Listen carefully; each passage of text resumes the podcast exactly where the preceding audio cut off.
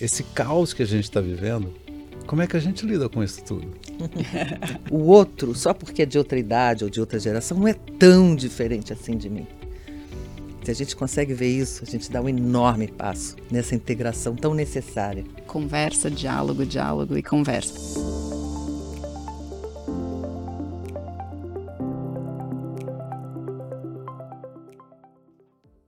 Olá, como vocês estão? Eu sou Washington Botelho, CEO da JLL Work Dynamics e líder do comitê de CEOs do WTC Business Club, e este é o podcast Conexão C-Level, o espaço em que os principais executivos do país conversam sobre os temas que vão nortear o mercado corporativo do futuro. Boas-vindas a você que está conosco para acompanhar mais um Conexão C-Level, seja no YouTube ou nas plataformas de áudio. Aqui você encontra uma conversa leve e de qualidade com importantes lideranças brasileiras com especialistas que vão nos ajudar a entender as mudanças pelas quais o mercado corporativo tem passado e como podemos nos preparar para o que vem pela frente. O Conexão Se Leva é uma parceria da JLL e do WTC Business Club com o apoio da ESPM. O tema do nosso bate-papo é Gestão Multigeracional. Vamos refletir juntos sobre como os gestores estão lidando com a presença de tantas gerações diferentes no ambiente corporativo. Como equilibrar os desejos de jovens recém-chegados ao mercado de trabalho e daqueles que já passaram dos 50 ou até mesmo dos 60, como é o meu caso? Para refletir sobre isso, eu tenho o prazer de ter ao meu lado Carla Esteves, co-CEO do grupo Companhia de Talentos. Como vai, Carla? Ah, tô ótima. Obrigada pelo convite. Muito feliz de estar aqui. Obrigada. Quem também está comigo é Gisela Castro, docente do programa de pós-graduação Estrito Senso em Comunicação e Práticas de Consumo da SPM é um prazer ter você com a gente. Igualmente, obrigada pelo convite. Vamos estar aqui. Eu vou começar com, com você, professora. Pois não. Poderia dar um panorama para quem nos escuta entender o cenário corporativo atual? Porque este momento do mercado de trabalho é especial em relação à convivência entre diferentes gerações? Ótima pergunta. Ah, para explicar isso, tem que recuar um pouquinho e olhar a reconfiguração que está em curso na população, na distribuição etária da população brasileira. É, as populações de todo mundo estão envelhecendo. O Brasil não é diferente. Mas até muito pouco tempo atrás, a gente tinha uma população uma, cuja distribuição etária funcionava como uma pirâmide, com uma base bem larga de pessoas recém-nascidas ou crianças hum. e um topo bem estreito de pessoas com mais idade. Hoje, esse desenho já não é mais uma pirâmide. Não é que seja uma pirâmide invertida, também não é assim. Mas é um outro tipo de polígono. A base foi se estreitando à medida que a taxa de, de natalidade é, diminui, não só no Brasil, em todo o mundo, mas no Brasil bastante acentuadamente. E, por outro lado, o topo, que era é, piramidal, está se alargando na medida que mais e mais brasileiros conseguem viver até mais tarde, conseguem viver mais tempo. Então, para o mercado de trabalho, isso significa que a gente tem um maior contingente de pessoas mais velhas no mercado de trabalho e um menor contingente de pessoas muito jovens ingressando no mercado de trabalho uhum. também. E aí a gente encontra as quatro gerações hoje no mesmo mercado de trabalho, se né? se a corporação for sábia, se Perfeito. ela não mantiver a mentalidade antiga de considerar pessoas de 40 anos velhas demais. Perfeito. Infelizmente, a gente ainda tem muito essa mentalidade no mundo corporativo brasileiro. É. Cara, para pôr um pouco mais de tempero, a diversidade é um tema muito recorrente e um tema importante, que é uma outra forma de olhar essa questão, não só das gerações, mas a questão da diversidade. As empresas já estão preparadas para isso, na sua visão? Olha, a gente tem é, aqui no Brasil empresas em diferentes maturidades nesse, nesse tema, mas eu diria que grande parte da, das empresas já percebeu que esse é um movimento muito relevante, que o negócio só tem a ganhar, que as suas pessoas que trabalham lá só têm a ganhar, quando você proporciona um ambiente diverso, plural, e aí diversidade etária e outras diversidades também, né? De raça, de gênero, enfim é, a gente entendeu que o mercado entendeu e tem feito movimentos muito, muito importantes nesse sentido, de propiciar times diversos é, em seus recrutamentos, na configuração dos seus times. Eu diria que a grande maioria tem feito movimentos nesse sentido. E você acredita que a comunicação, quando nós pensamos em, claro, a parte da diversidade, mas sobretudo falamos de pessoas de 20, 30, 40, 50, 60 anos, que compõem diversas gerações numa, numa organização. Como é que você vê a comunicação e a efetividade dela para você lidar com tamanhas diferenças de perspectiva de mundo, visões distintas e, ao mesmo tempo, assegurar que a cultura da organização está funcionando? É só um milhão de dólares que vale é... essa pergunta. É. Tem uma questão diálogo, né? Diálogo está no centro da, da, da, questão, não só no mundo do trabalho, mas nas nossas casas também, quando a gente tem mais de, de uma geração convivendo ali, né? Então, eu diria que o lugar da empatia, né, de, do exercício disso, de você conseguir olhar pela perspectiva do outro, né, é, entender que é, tirar o seu pré-julgamento, entender que a pessoa pode aprender e ensinar, independente da bagagem que ela tem.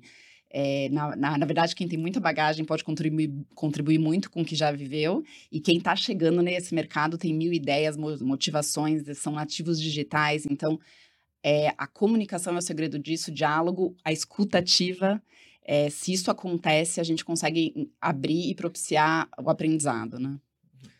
É a Gisela, chave, eu diria, né? Gisela, a geração Z chegou praticamente, enfrentou a pandemia como o primeiro grande desafio dessa geração foi a pandemia. Nesse aspecto, como é que eles entram no mercado de trabalho? Já vivendo uma realidade em profunda transformação, um mundo que nós sabemos que o mundo hoje transforma e muda o tempo todo. Mas, indiscutivelmente, essa geração sofreu um impacto muito mais forte. Por um lado, são nativos digitais, no mundo em que fica cada vez mais digital. Por outro lado, no meio de uma tremenda, de uma pandemia, de uma mudança completa na cultura, nos modelos organizacionais. A verdade é por como é que nós vamos conseguir engajar e manter e ter esses talentos nessa nova ordem que a gente encontra agora. É, uma das coisas é a gente conseguir inculcar nessa geração Z, como você diz, é, a, o sentido de propósito. Se eles entendem que tem um propósito naquilo que eles estão fazendo, aí eles se engajam mais.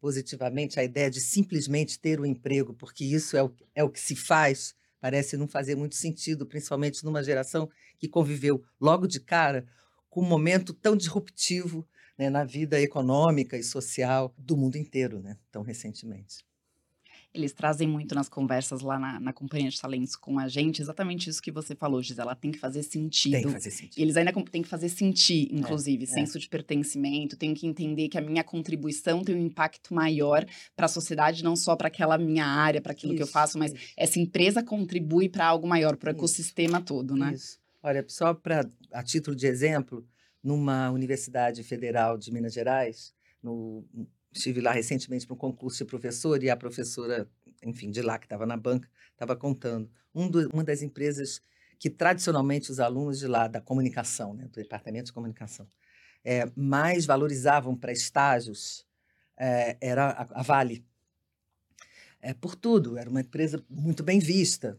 Só que aí veio Brumadinho, uhum. e, enfim. E aí, a partir de então, não adiantou eles dobrarem o, o salário que eles ofereciam para os uhum. estagiários. Os estagiários da Federal de Minas Gerais pararam de desejar prestar concurso para serem estagiários da Vale, logo depois da, daquele, daquele incidente, né, para dizer o mínimo. E eles não conseguiam mais. Então, um pouco isso. Mesmo sendo atraente em termos de salário, em termos de estágio, é, não, não fazia sentido, não vou. Não quero atrelar, não quero ter esse tipo de experiência. Isso é bem característico desse povo que está chegando agora no mercado de trabalho. Daqui a pouquinho eu vou te fazer uma pergunta sobre comportamento, faixas etárias, que eu acho que era muito legal. Mas eu queria só compartilhar com vocês uma situação que aconteceu comigo. Há muitos anos atrás, eu era presidente de uma empresa que tinha 25 mil pessoas. E havia um hospital que tinha uma taxa de turnover baixíssima. E nos níveis mais baixos das organizações, o turnover tende a ser mais alto, as pessoas trocam de emprego por valores muito menores. E, particularmente, esse hospital, eu praticamente não tinha problema com turnover. Eram 60 pessoas que atendiam o hospital todo, pessoas que faziam manutenção, limpeza, esse tipo de trabalho mais básico. E eu fiquei curioso de conversar com uma, com uma supervisora que tinha 32 anos e era uma mulher com baixa formação educacional mas com soft skills muito elevados. Né? E a gente sabe que esse é um dos desafios das novas gerações. Sim. Não necessariamente a sua formação técnica, mas também a sua soft skills. Exatamente. E eu me recordo que eu fui conversar com as pessoas da equipe dela. E ocorreu uma coisa muito interessante. Como é que você faz alguém que limpa um chão pensar que existe um propósito em limpar um chão? Simplesmente porque eu faço a limpeza de um chão. O ponto foi que, quando eu conversei com essas pessoas, elas diziam o seguinte: eu não trabalho na limpeza. Eu ajudo pais, mães e filhos a voltarem para casa. Olha que lindo. É Então, é, olha que interessante. É. Encontrou-se o propósito de uma atividade que era, em teoria, de baixo valor agregado, em teoria. Então, acho que a gente precisa também de entender que o propósito não é aquela coisa divina, extraordinária, mas é, é como é que a gente encara o nosso Exatamente. papel num determinado. Exatamente. Isso é muito importante e fez uma. Para mim, foi fantástico ouvir que muitas vezes nós colocamos propósito numa coisa quase que etérea, aquela coisa muito grande. E esses propósitos podem ser encontrados né, em coisas muito pequenas, que fazem, na verdade, todo sentido para a vida, né? Sim. E esse é um exercício super interessante de outras gerações ajudarem essa geração que está chegando agora a fazer. Fazer hum. esse tipo de pergunta, esse tipo de, de, reflexão. Na sua atuação, como é que você impacta do seu lado, o hum. seu colega do lado, a sua pessoa? Hum. Como é que você leva isso para casa? Como é que você contribui com o que você está aprendendo aqui todo dia? Então, a gente poder ajudar essas novas gerações com essas reflexões fazem muito sentido. É mais um ganho dessa troca, desse encontro de diferentes gerações, né? Sim, sim. Aí eu, agora eu vou fazer a pergunta que eu queria antes, que é, mais do que divisões por faixas etárias, você costuma falar sobre a questão comportamental, né? que liga as pessoas. Pelas pesquisas que vocês têm feito na Companhia de Talentos, o que os profissionais querem das empresas e o que eles esperam do trabalho? Quanto a qualidade de vida influencia em permanecer ou trocar de emprego? Interessante que a qualidade de vida é não é, não vou dizer que surpreendeu a gente esse dado, mas a gente acabou de, de, terminar uma pesquisa agora em 2023 e a gente percebeu uma inversão nas, nas prioridades, né? E não só dos jovens, mas média gestão e alta liderança também. A gente faz uma pergunta, o Washington diz assim: o que realmente importa na vida? Pessoal e na vida profissional. E hoje, em primeiro lugar, para as três, é, para os três níveis, eles colocam qualidade de vida e aí eles explicam como bem-estar físico, emocional, espiritual, mental. E aí, em quarto lugar, saúde, é, sucesso profissional. E antes, em 2016, era primeiro lugar. É. 67% das pessoas, há quantos anos atrás? Oito, sete anos atrás, colocavam em primeiro lugar. Então, essa inversão de, de prioridade é muito interessante de ver. E aí a gente foi investigar mais a fundo e eles estão dizendo o seguinte: o trabalho tem que caber na minha vida. É, e não, né, ele tem que fazer parte, é uma das esferas importantes da, da minha vida. É com ele que eu aprendo, que eu tenho um empoderamento individual, que eu posso contribuir mais para a sociedade. Então, essa inversão foi muito, muito interessante, né? Foi um dado que, que liga com qualidade de, de vida, né? Tem que fazer sentido, né? Tem que fazer sentido e, principalmente, de novo, volta à pandemia. Acho que a pandemia trouxe muito, é, deixou muito evidente essa questão da qualidade de vida. É. E uhum. aí, é, você me perguntou o que, que as pessoas esperam no mercado de trabalho, né, das, da, das empresas. Em primeiro lugar, ainda, eles colocam que para fazer escolhas de, de carreira faz sentido, os três públicos também. Capacidade, a possibilidade que eu tenho nesse universo que eu estou atuando de aprender, uhum. aprender sempre e cada vez mais, aprender coisas diferentes, com que objetivo? De eu me tornar capaz e mais autônomo e mais autoconfiante para exercer o meu papel. Uhum. Então é muito interessante a história do empoderamento individual também, né? O quanto o self, o e eu a percepção é importante do mundo hoje. em transformação, né? É. Que também está pegando rapidamente. É, e de você poder aprender em qualquer fase da sua Sim. vida, independente se você é um baby boomer, porque hoje essa questão das, das fases da, e das gerações, elas se perdem um pouco quando a gente vê que as pessoas estão aprendendo a qualquer momento da, da, da, vida e podem contribuir, independente da, de de que fase vieram, né? É, e contribuir muito, não só com a sua bagagem, mas com, mas com skills novos que aprendeu, né? A gente estava falando agora há pouco sobre inteligência artificial, né? Uhum. E uma série de líderes de gerações como Baby Boomers estão navegando entusiastas desse tema, né? Super interessante, podem contribuir. Então, falam de é, capacidade de aprender, desenvolvimento, fazer o que gosta, poder fazer o que gosta, pelo menos na maior parte do meu tempo, de novo, tem que fazer sentido. Isso é poder ter trabalhar numa empresa que tem uma boa imagem no mercado de trabalho. E eles estão falando de ESG, a contribuição social é, no ambiente, a contribuição na governança, então que tem uma governança responsável.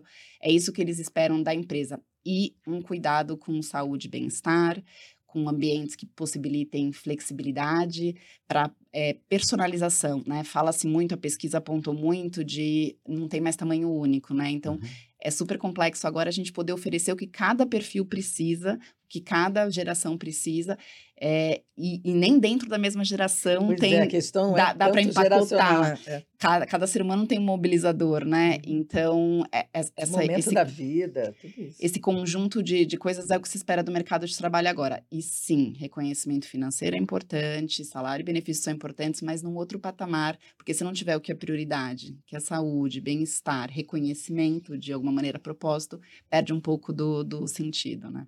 E como é essa visão dentro do ambiente da faculdade? Como é que são essas coisas? Como é que é a sua percepção com, com os alunos, com os, com os pós-graduados, enfim, com as pessoas. Eu dou aula para é que- graduação também, então é muito interessante. Eu dou, Você tanto tem dou essa- aula, tenho esses dois lados. Eu dou aula para primeiro período de graduação, então os meninos estão chegando no na, na SPM, e dou aula para os mestrados e doutorados. No mestrado e doutorado, a gente tem um- uma, uma variação grande etária. Tem, tem os mestrandos que acabaram de vir da graduação, vêm direto para o mestrado, e tem outros mestrandos que vêm depois de 20, 30 anos de eh, vida profissional. E aí querem mudar de chave, e aí vêm procurar o mestrado para justamente se qualificar para uma outra etapa profissional, né? É, então é interessante, são muitas faixas etárias com as quais eu, eu convivo aqui na escola e eu vejo muito claramente essa, essa gana de aprender, essa fome de aprender, essa ideia de que as coisas não estão prontas e que estão em, em franca transformação. Eu vejo mais isso com os mais velhos do que com os mais novos. Os que estão chegando, é, muitas vezes, têm a impressão de que aqui eles vão aprender o que é. Uhum. Então, é, é, é uma das minhas funções como professora de Fundamentos da Comunicação para alunos que vão. A gente está treinando para fazerem parte da indústria da comunicação mais para frente, é, eles entenderem que não, não tem tantas regras fixas. Né? É, é mais uma coisa deles irem percebendo. Algum, alguns fundamentos se mantêm, mas é, eles, eles têm que estar preparados para um mundo em transformação. Você sabe Bem que lá na. Companhia de Talentos a gente faz bastante re- recrutamento e seleção de jovens, início de, carre- de carreira até alta liderança. E aí, quase todos os nossos clientes, que são de diversos segmentos aqui no Brasil e nos outros países da América Latina, começaram agora a tirar alguns critérios para possibilitar que mais gerações se encontrassem. Então, até em estágio, a idade começou a não ser um filtro mais em, em diversas empresas. O que importa é qual o período que você se forma, mas para que a gente pudesse ter essas contribuições diferentes. Isso em todos os níveis de, de, de recrutamento. E mais, a gente, eles chamam a gente para ajudar a mapear naquele time, naquela configuração, co- com- como é que ele está hoje? Antes era só em algumas áreas. Consultoria faz super sentido a bagagem de, Uhum. de, de vida maior, já ter passado por uma série de coisas. Agora não, agora é o meu time está configurado assim. Tem essas idades, esses perfis diversos. Então, o que eu quero agora é uma pessoa com mais bagagem profissional. O que eu quero agora é uma pessoa da geração Z. Para que dentro daquela área e daquele time a gente tenha um plural, esse público.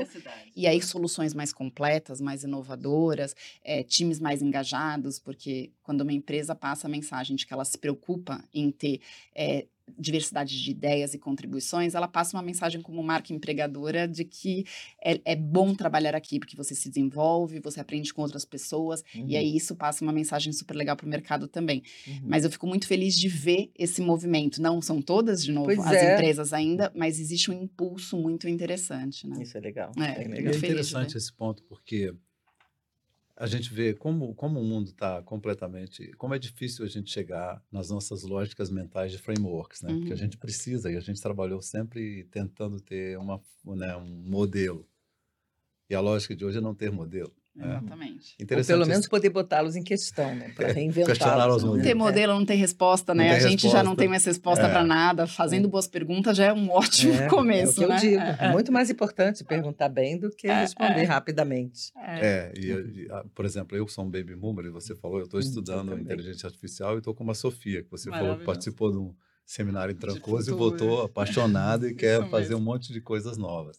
Que essa sede por aprender, ela é muito importante. Eu tive agora, semana passada, no Cubo, falando com, com os jovens, basicamente nós éramos quase 100 pessoas, tinham três baby boomers na sala, eu era um dos três, a maioria entre seus 30 anos, 40 anos, a maioria são milênios, e, eu- e eu fiquei muito, muito, foi muito importante ver como grande parte daquela, daquelas pessoas tem um desejo de mudar o mundo. Uhum. E como está ficando mais latente na cabeça deles o papel que eles têm na sociedade para mudar o mundo. E essas trocas são muito interessantes, porque ao mesmo tempo em que há um grau de intolerância do jovem, porque ele arranha muitas questões e ele sabe um pouco de tudo, e a gente tende a ter um pouco mais de profundidade, talvez com menos abrangência, mais profundidade, mas é interessante como essa, esse mix de profundidade e abrangência se encaixa muito bem quando você começa a ter equipes e times mais plurais. Então, nós falamos muito de, de equidade, falamos muito de. E, e empresas estão em diferentes estágios, mas o que você está falando talvez seja o grau mais elevado. Você falou um pouco e gosta muito do tema diversidade. O grau mais elevado é quando você começa a ter diversidade de ideias. Mas tem Uhum. algumas etapas que a gente tem que cobrir primeiro, né? Sim. Por exemplo, participação de pessoas negras. Perfeito. inclusão de mulheres, LGBTQI, a mais, enfim. Como é que você vê esse momento nas organizações, quando você está interagindo e mesmo quando você está recrutando, você vê mais pluralidade nas, nos recrutamentos em geral ou esse caso, esses casos que você compartilhou são mais específicos de algumas organizações? Como é que você vê essa tendência? Em todos os pilares, tá? Existe um movimento de é, genuíno, eu diria, na maior parte das empresas, de provocar essa inclusão, esse recrutamento e inclusão de, de, de diversos públicos para fazer acontecer de verdade. Assim, existem diferentes estágios, de novo, mas é, existe sim um movimento de, de, de interesse, porque entendeu-se os ganhos, né? Porque as pessoas vêm no dia a dia e também por uma série de, de, de, pesquisas. Então, quando você tem diferentes pontos de vista, contribuições, classes econômicas de, de diferentes, inclusive, você consegue criar coisas mais completas para o seu cliente, para o cliente da sua empresa. Você consegue levar em consideração, é, ter uma riqueza maior de, de assuntos abordados e de pontos de vistas, e aí encurta caminhos, né? Faz de forma mais inteligente. É, as pessoas aprendem muito mais, ficam mais engajadas. Então, assim, são tantos os ganhos que eu diria que as empresas claramente perceberam. Existem empresas especializadas agora em ajudar as organizações a encontrar essas pessoas e trazer para dentro. E não é só o recrutar, porque existe um trabalho quando chega lá em casa, da, da porta para dentro, que essa pessoa se sentir inserida de verdade, essa pessoa poder contribuir e se sentir parte daquilo. É, então, existe um trabalho de, de colocar todo mundo no, no mesmo lugar. De integração. De né? integração e de, em alguns casos, mo mostrar que ela é, é porque é possível que ela contribua, que ela é capaz, porque em algumas questões a gente tem que trabalhar, inclusive, mentorias para te, te, empoderar, para trabalhar essa autoestima. As pessoas que, às vezes, de classe econômicas muito mais baixas, elas têm dificuldade de entender, cara, o que, que, que, que, eu estou fazendo aqui? Por que eu posso contribuir no meio de todo mundo aqui que se formou no ITA, no IBMEC, na SPM, como é que eu posso contribuir? E aí tem um trabalho grande da organização de empoderar essa pessoa. Olha para sua história de vida, olha tudo que você viveu, o que, que você aprendeu com isso? É com isso que você você pode contribuir. É com essa garra que é uma power skill tão forte hoje. Uhum. Então, tem um trabalho não só de recrutar, e aí as organizações colocando metas forçando a curva para a liderança realmente fazer um trabalho forte de insistir em encontrar as pessoas de públicos diversos, mas também de como fazer dentro de casa essas pessoas se desenvolverem, contribuírem, se sentirem em casa, se sentirem parte. Então tem, tem um trabalho bonito acontecendo e grande acontecendo. E, e tem muito para ser feito ainda, né? Eu digo que está uhum. melhor do que antes, mas o caminho ainda, quando você olha o recorte da população brasileira, você não vê dentro da, das empresas, como você mesma começou a conversa, a mesma configuração que o Brasil tem, né? É, exatamente, exatamente. Nós mulheres, por exemplo, somos maioria numérica na população brasileira e continuamos sendo é um grupo minorizado socialmente no Brasil.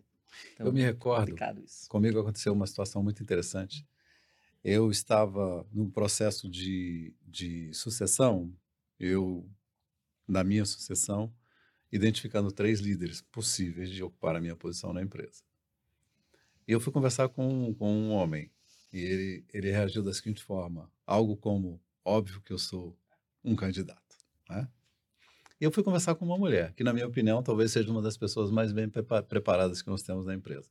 Eu passei quase uma hora explicando por que ela era a pessoa certa. É Ou seja, ainda há, né, ainda há problemas muito pequenos ainda, que eu diria, na questão da, da equidade, da quantidade, porque eu costumo dizer que a gente tem que investir na quantidade de pessoas, em todos os, todos os níveis da organização, porque essa quantidade ela vai gerar qualidade. Porque você não pode dizer que equidade é você ter uma oportunidade e ter nove homens e uma mulher disputando uma posição. É. Porque mais do que o discurso é a referência, é o é exemplo, né? Se eu não enxergo lá na frente, se eu não enxergo no conselho, se eu não enxergo na alta é liderança, isso. por que, que eu vou achar que eu tenho um traje uma trajetória possível aqui? Perfeito. Então, acho que esse é um ponto muito interessante. E, e voltando a essa questão da, dos soft skills, uhum. porque você, como disse muito bem, lida com pessoas que já estão voltando a estudar depois de 20, 30 anos e outras pessoas da graduação. Como é que é essa questão do soft skill? Porque nós tivemos uma conversa há pouco tempo atrás em que o currículo e a forma de contratação está tomando uma proporção cada vez mais forte nos soft skills, Isso. mais nas atitudes, né? do que efetivamente não é uma competência que você pode adquirir estudando e a informação está disponível para todos. E os soft skills, você tem que investir mais na sua preparação para isso. Como é que é essa questão de soft skills com essa população que você tem é, é... lidado?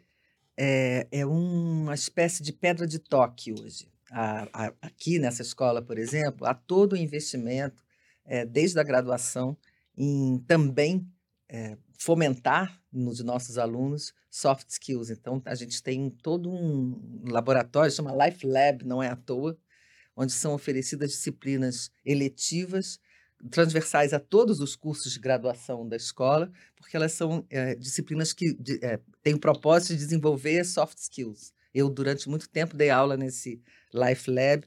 Eu também sou coordenadora do Comitê SPM Direitos Humanos. Está numa disciplina que falava sobre direitos humanos, responsabilidade é, social e, e ambiental.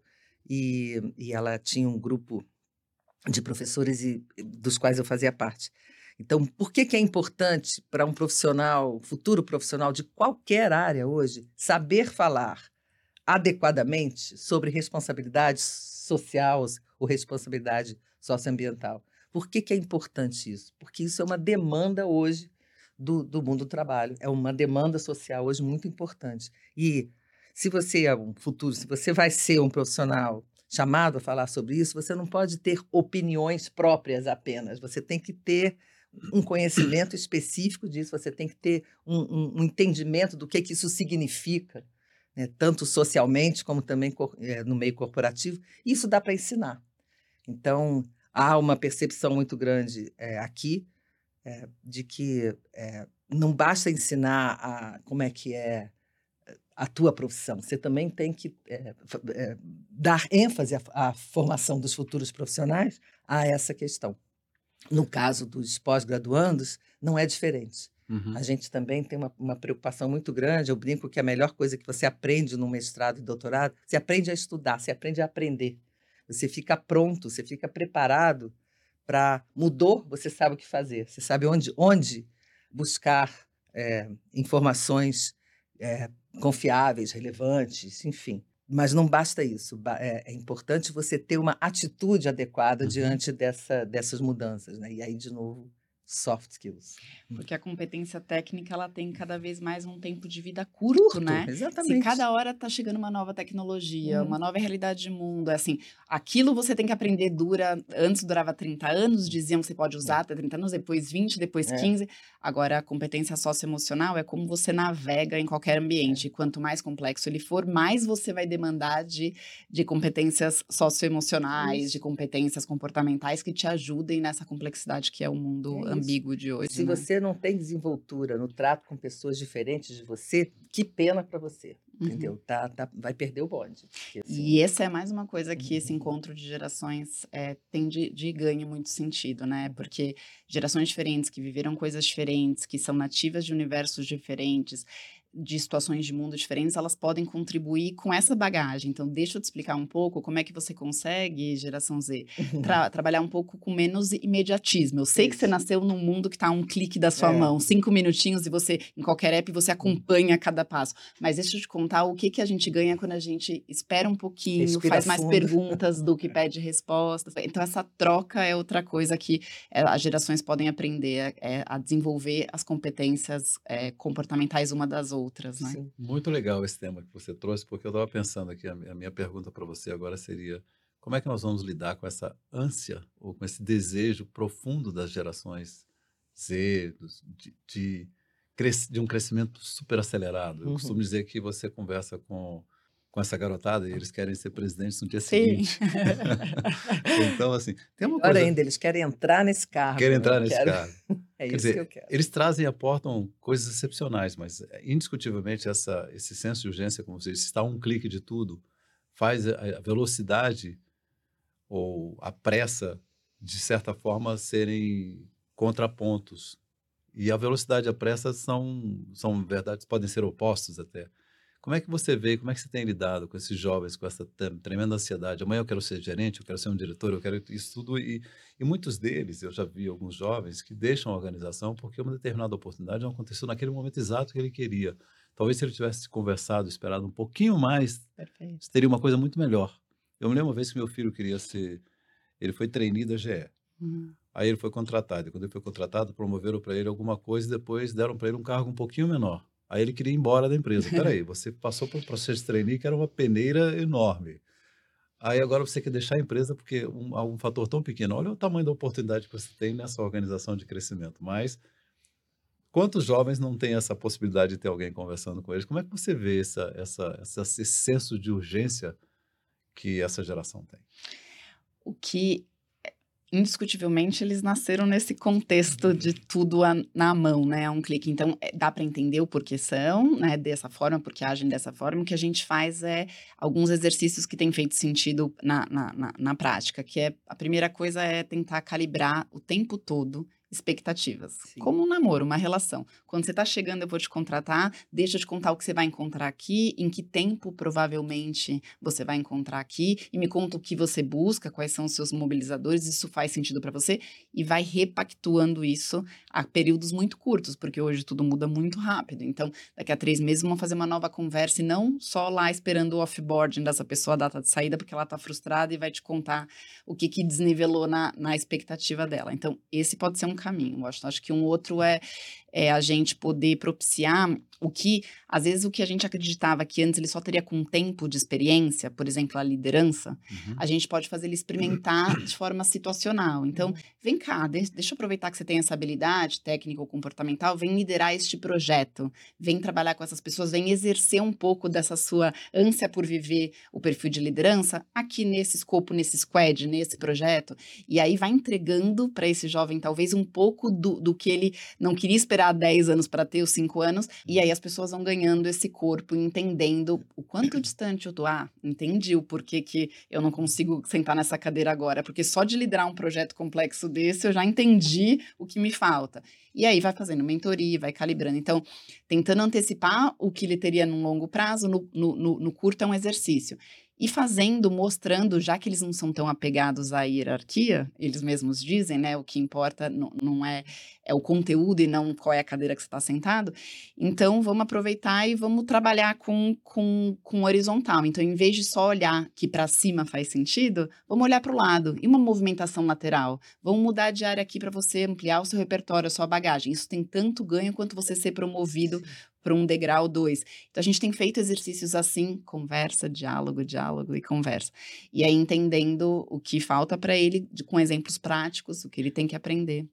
É, mas sim, é uma coisa, um constante repacto, acordo de, de, de expectativas porque eles não entendem, assim como eles não enxergam a longa jornada de trabalho, oito, nove horas, como o que importa, e sim o resultado que ele dá naquela carga olhar, ele também não entende que precisa de X anos para ganhar aquela maturidade. Uhum. Então a gente está encontrando formas de encurtar esse caminho e mostrar isso para eles, né, de forma prática, né?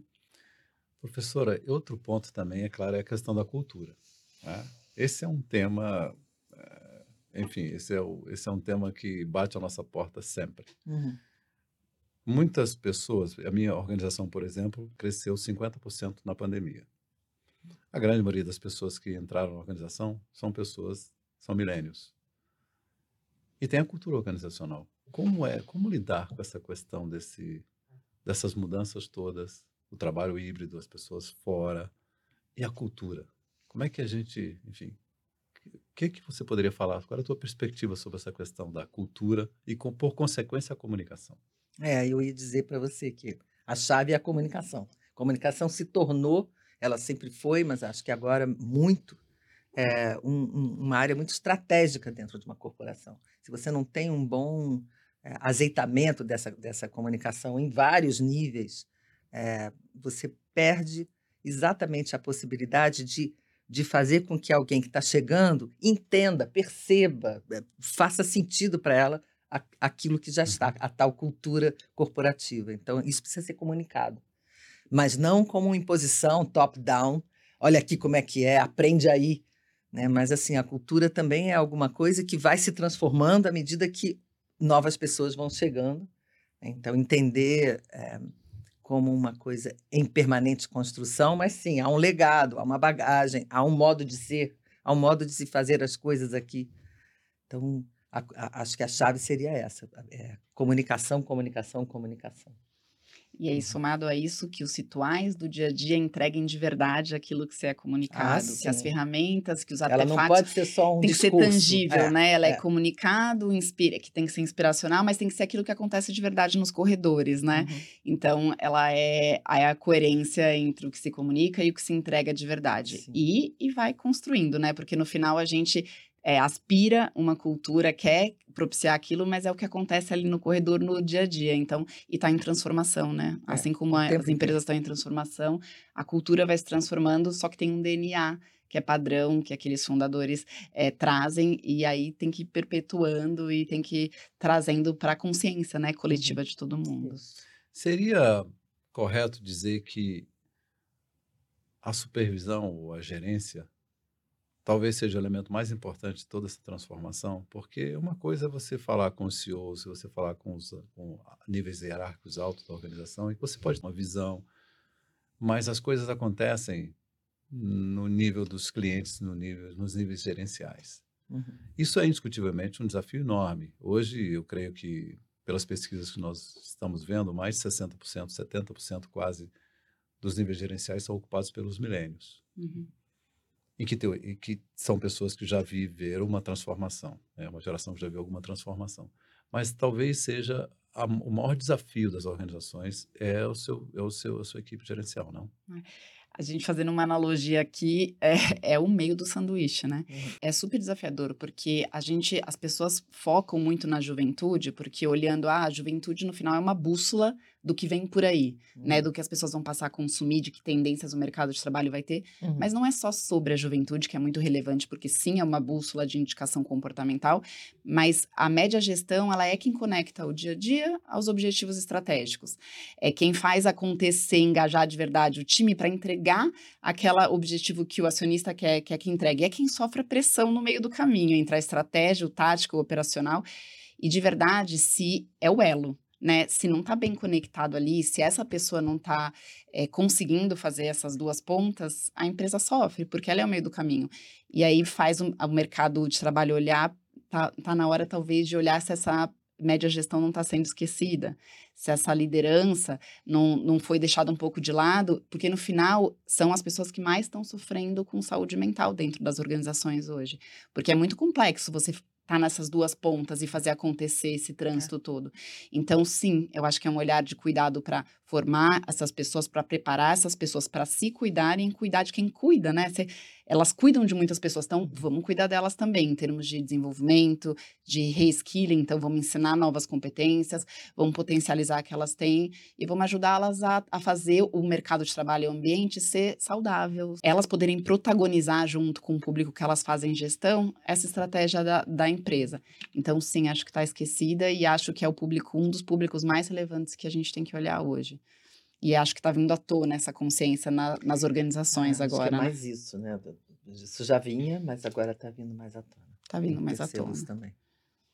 E, bom, e nesse, nesse aspecto é, desse, do papel, dos diversos papéis, cada vez mais fica claro que a flexibilidade, a capacidade de se adaptar, ela é determinante para a gente ter sucesso, qualquer que seja a geração, qualquer que seja o ambiente de trabalho.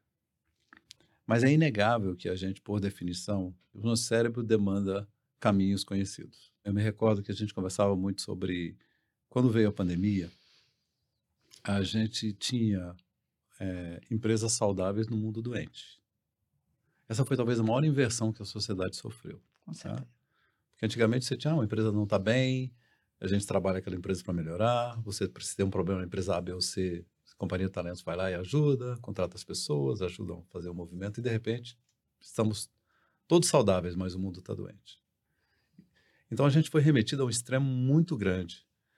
E aí vem as questões de depressão, de burnout, porque na própria a lógica da, da, da sociedade, a lógica que nós vivemos foi a lógica da co colaboração. Eu costumo dizer assim, eu vim para cá hoje, eu peguei um Uber.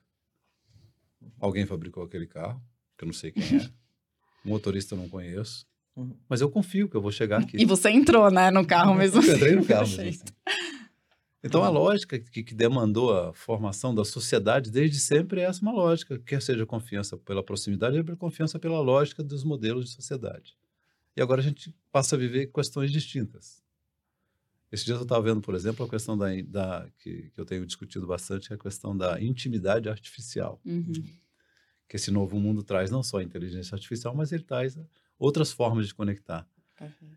E como é que a gente tem que lidar com essa questão? Essa, essa nova geração ele é uma geração que, ela de certa forma, essa conexão digital cria também um mundo do like. o mundo do eu gosto. Então, quando a gente olha, olha, a pandemia mudou tudo, a geração Z chegou no meio dessa, dessa coisa toda. O, esse caos que a gente está vivendo, como é que a gente lida com isso tudo? é engraçado porque você estava falando da confiança, né? De, de você, é, mesmo sem saber da, da, da, onde vem tudo isso, você confiou e chegou aqui. É, e confiança é uma palavra-chave hoje dentro das organizações para tudo, né? Para se ter ambientes menos tóxicos, você tem que estar perto do seu time, você tem que estabelecer relações de confiança, transparência, para que essa complexidade do mundo lá fora seja melhor lidada. Quando você conhece um pouco melhor, quando você não fica inseguro do próximo passo, quando alguém é transparente contigo, por mais que a notícia difícil venha na sequência, porque o mundo muda muito, como você disse, é complexo, a pessoa estava acompanhando, ela não é tão surpreendida. Então, proximidade, confiança, transparência, eu diria que é uma forma de manter é, o caos menor dentro da gente, a, a ansiedade menor. É, acredito que muito que, que esse é um caminho, né? As relações próximas, independente do, da, da, da gente estar tá híbrido, da gente estar tá remoto, como é que você mantém essa proximidade? E essa é uma geração que, que tem isso, que não, como não tem muita hierarquia, a proximidade faz super sentido para elas, né? A gente tem várias histórias é, de clientes contando para a gente, de, de pessoas que. E a gente vive também, de, do seu estagiário lá que foi escalar e foi com, conversar com o CEO ou com o diretor de um tema que nem ele, que era gerente, nunca soube. E aí a gente fala, mas não é sobre você, não é nada com você, é sobre ele, ele não entende que não pode. Ele foi no propósito final dele, não com quem ele está falando, né? Mais importante é o que do que com quem. Enfim, então eu, eu sempre acho que a proximidade das relações, mesmo no, no, no, mundo mais remoto, é o que vai fazer ele se tornar menos complexo, né? Independente da, da geração que a gente está falando. São sobre, é sobre pessoas, né?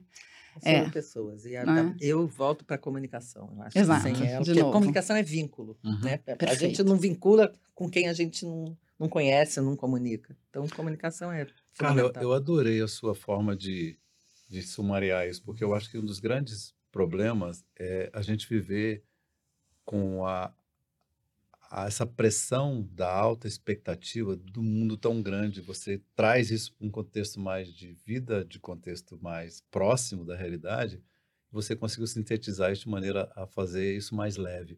Eu acho que talvez esse seja um dos grandes pontos das relações, das interrelações que temos hoje nas gerações, essa capacidade que a gente tem que ter de trazer para o seu mundo. É igual a questão da transformação.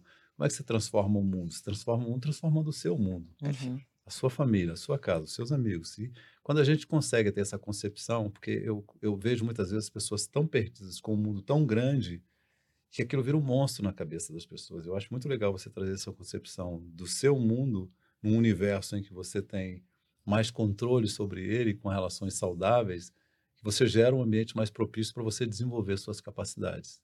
Acho muito legal essa perspectiva, que eu diria que ela é simples, mas ela não é simplista mais um ganho desse encontro de, de gerações, Washington, é, é, as pessoas conseguirem, as gerações que têm mais tempo de casa, jovens há mais tempo, a gente diz, conseguir ancorar as gerações mais jovens pé no chão. Calma, não fica vivendo lá na frente a ansiedade. Vamos pôr o pé no chão aqui, juntos a gente vai ver o que tem para hoje, né? Vamos fatiar o nosso problema, né? Bom, Carla, bom, professora Gisele, infelizmente a gente está chegando aí ao final desse nosso podcast. Eu queria saber se vocês têm alguma consideração final, algum ponto que vocês queriam. Acho que foi uma conversa tão rica, tantas coisas boas. Se vocês quiserem colocar algum ponto, alguma coisa que vocês querem que fique marcado, depois dessa conversa aí de quase 30, 40 minutos que tivemos, para passar para as pessoas que estão nos ouvindo, seria ótimo. Eu posso começar? Queria uhum. é, chamar a atenção para o fato de que, no final das contas, olhando de perto, independente de que, é, de faixa etária, de geração, a gente está lidando com pessoas e tem algumas necessidades básicas, desejos que são básicos a qualquer pessoa, em qualquer posição, em qualquer faixa etária. Lembrar disso. O outro, só porque é de outra idade ou de outra geração, não é tão diferente assim de mim. Se a gente consegue ver isso, a gente dá um enorme passo nessa integração tão necessária né, da, das pessoas diversas dentro de um mundo corporativo. Era isso que eu queria fechar. Maravilhoso. o olhar tem que ser como a gente potencializa esse ganho, né? Essa sinergia tem muito valor, né? Assim, se a gente olhar o que cada um pode contribuir, ajudar o outro a entender, olhar sobre diferentes perspectivas, a gente tem uma bomba de potência ali para fazer acontecer. Então, acho que minha mensagem é olhar menos sobre a ótica do conflito, que o mercado tanto fala, e mais sobre a ótica do, do ganho deste encontro e dessa cooperação, né? Bom, adorei essa conversa. Queria aqui agradecer a Carla Esteves, co-CEO da Companhia de Talentos, e da Gisele Castro, docente do programa de pós-graduação Estrito Senso em Comunicação e Práticas de Consumo da SPM. Quando a conversa é boa, o tempo passa muito rápido, a gente... Mas foi um privilégio estar aqui com vocês. Eu queria também, não podia deixar de agradecer a você que esteve conosco até aqui. Se você quiser acompanhar os episódios anteriores desse podcast, que é uma parceria da JLL e do WTC Business Club com apoio da SPM. Mais conteúdos relevantes, basta acessar as plataformas de streaming, as redes sociais e o site da JLL. Um abraço e até o próximo Conexão Se Level.